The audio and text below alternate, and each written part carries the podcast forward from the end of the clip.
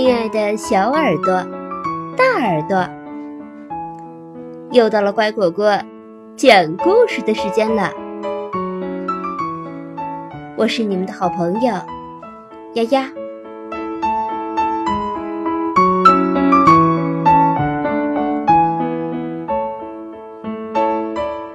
你所需要的。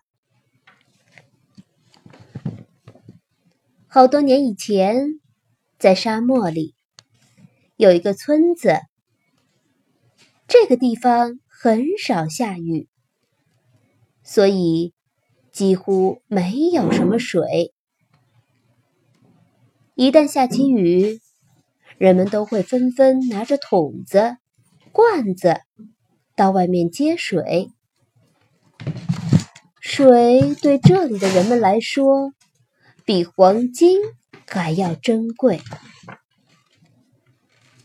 不过，即使这地方很干旱，人们却从不缺水喝，因为村子附近住着一个大好人，他的名字叫托比。他有一口很深的井。里头清澈的水源源不绝，村里人都称呼托比是水主人，而且都很爱他，因为他把他最宝贵的财产和村子里的所有人分享。只要他们开口要水，水主人总是乐意的。让他们到井里取水，需要多少就拿多少吧。他总是这么说。托比不只是自己很慷慨，他也叫他的儿子这样做。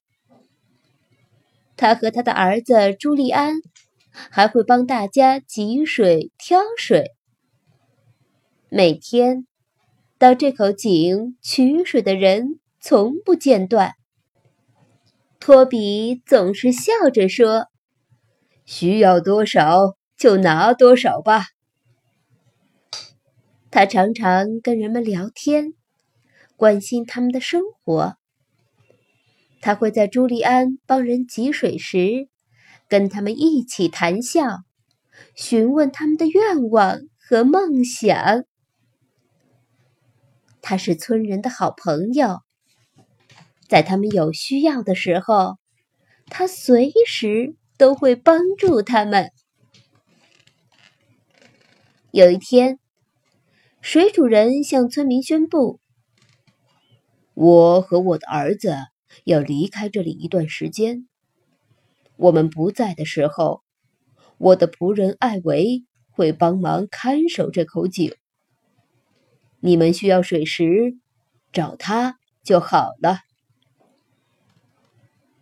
交代完这件事后，水主人就和他的儿子一起走上通往村外的那条路。看着他们离开，村民都很难过，但是。他们相信艾维会提供他们所需要的。果然，艾维完全遵照水主人的吩咐去做。每天，村民来要水的时候，他都会热心的帮他们装水。他一面汲水，一面还会跟村民说：“需要多少？”就拿多少吧，这里的水绝对够你们用。好长一段时间，这个村子就像往常一样运作着。但是有一天，艾维发现，这些村民拿到水时，一点都不感激他。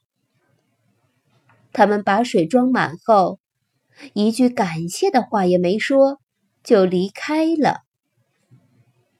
艾维心里很不舒服，他决定不再把水给所有人。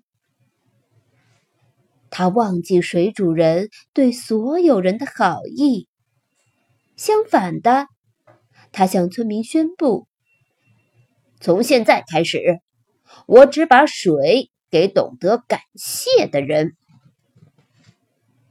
大家听了都很惊讶。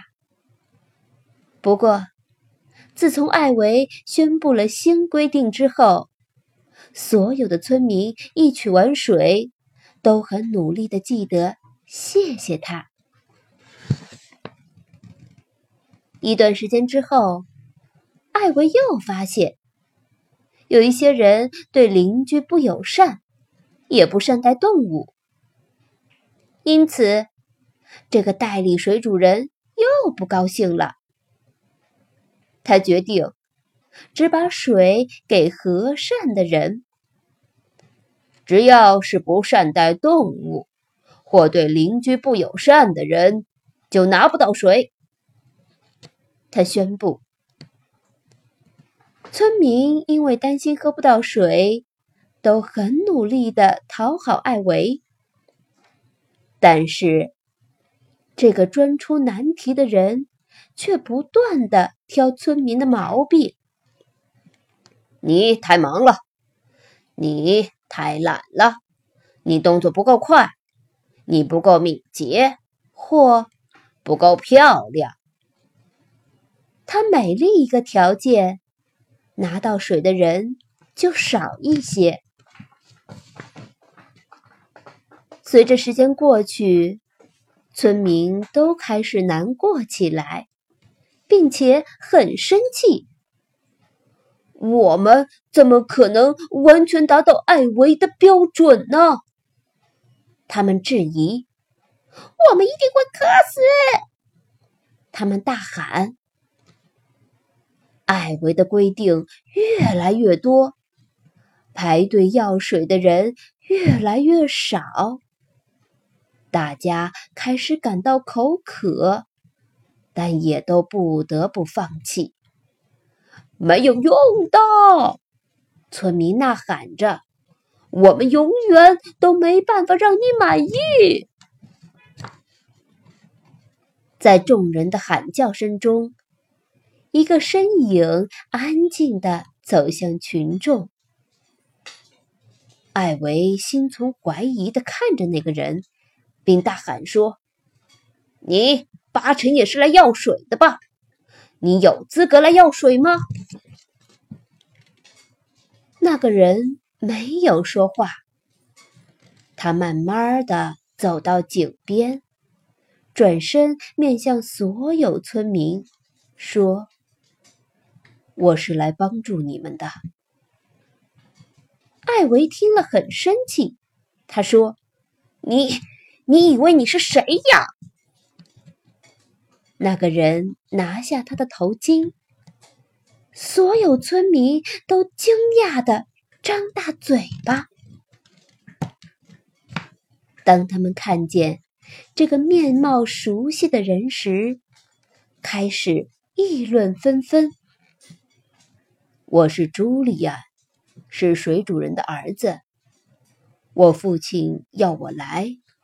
把水分给所有人。当他说完这句话，所有的村民都高兴的欢呼，艾维却害怕起来。村民们很想报复艾维，他们大叫：“不要给艾维半滴水！”水主人的儿子却高举起手。要大家安静。他说：“我父亲的水是给大家的，但是艾维对我们很坏。我知道，但是如果我只把水给好人，有人喝得到吗？没有人敢说话。”水主人的儿子把手按在艾维肩上，他对艾维说：“白白得来的，就白白的给吧。村民，你看我，我看你的，不说一句话。他们知道，水主人儿子的话很真实，而且存着智慧。就这样，从那天开始，大家原谅了艾维，而且一起自由的分享井里的水。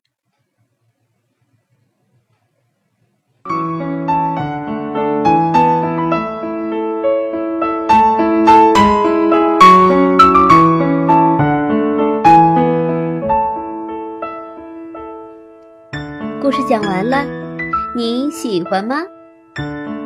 感谢收听今天的故事，更多故事请订阅或收藏。乖果果讲故事，再见。